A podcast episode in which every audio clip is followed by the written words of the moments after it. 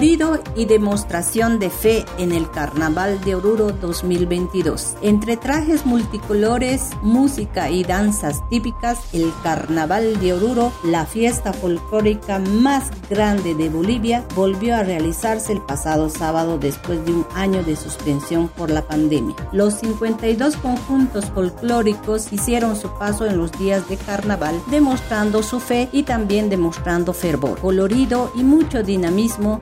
Esta vez en la entrada de peregrinación duró hasta pasadas las 4 de la madrugada, donde cientos de visitantes locales pudieron disfrutar de la entrada del sábado y domingo de carnaval, viviendo así una de las fiestas mayores a nivel nacional e internacional.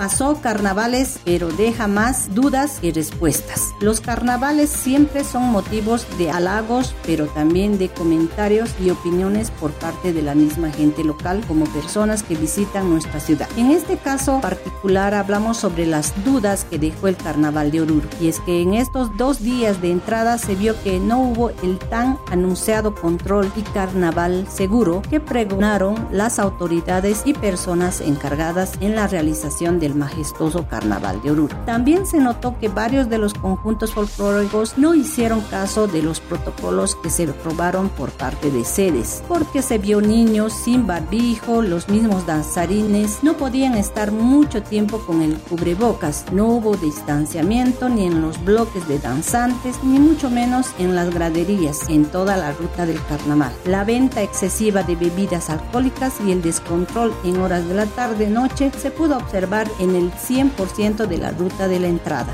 donde la gente se adueñó del recorrido y no dejaba bailar a comodidad de los danzarines. Nuestro medio de prensa pudo corroborar todos esos detalles y también se percató en las transmisiones de medios locales, nacionales e internacionales, además de que muchos jóvenes transmitían en sus cuentas de TikTok y Facebook el derroche festivo con música cumbia, reggaetón y bebidas alcohólicas sin haber ningún control por parte de ningún una autoridad. Y ahí la duda en todo el tiempo que estuvo suspendido la entrada, pareciera que los encargados de la organización, el carnaval, no pudieron hacer nada o simplemente dejaron que se desprestigie una vez más lo que llaman la obra maestra del patrimonio oral e intangible de la humanidad. Es un hecho que se esperaba un poco más sobre la organización y es un llamado de atención para dirigentes y población en general para mejorar aspectos que cada año se cumplen sin ver variaciones alguna.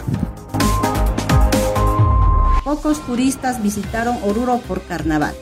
Este año pocos turistas extranjeros asistieron al carnaval de Oruro debido a la restricción sanitaria. Es por esto que las autoridades pidieron a la Cámara Hotelera promocionar el mismo de manera anticipada, pero eso no sirvió de mucho ya que la gente que visitó de Oruro fue más del contexto nacional y local que de la misma participación extranjera calles de Oruro se inundaron el domingo de carnaval. Las fuertes lluvias que cayeron el día domingo en la ciudad de Oruro inundaron parte de la ruta del carnaval. Ariel Choque, jefe de la unidad de drenaje urbano, informó que algunas calles donde se realizó la entrada del domingo de corso se inundaron por las lluvias. Choque dijo que todo el personal se movilizó para dar solución al problema y pidió a la población no botar basura a las calles. Por consumo excesivo de alcohol, una persona falleció después de la entrada de peregrinación. La Fuerza Especial de Lucha contra el Crimen de Oruro levantó los restos de una persona no identificada que fue hallada sin vida en las calles de la ciudad la mañana del domingo 27 de febrero. El diagnóstico preliminar fue como causa del deceso una hipotermia. La policía reconoce que el fallecido se quedó dormido en la vía pública como consecuencia del exceso consumo de bebidas El viceministro de Defensa del Consumidor, Jorge Silva, informó sobre este suceso. Estas han sido las cinco noticias del día.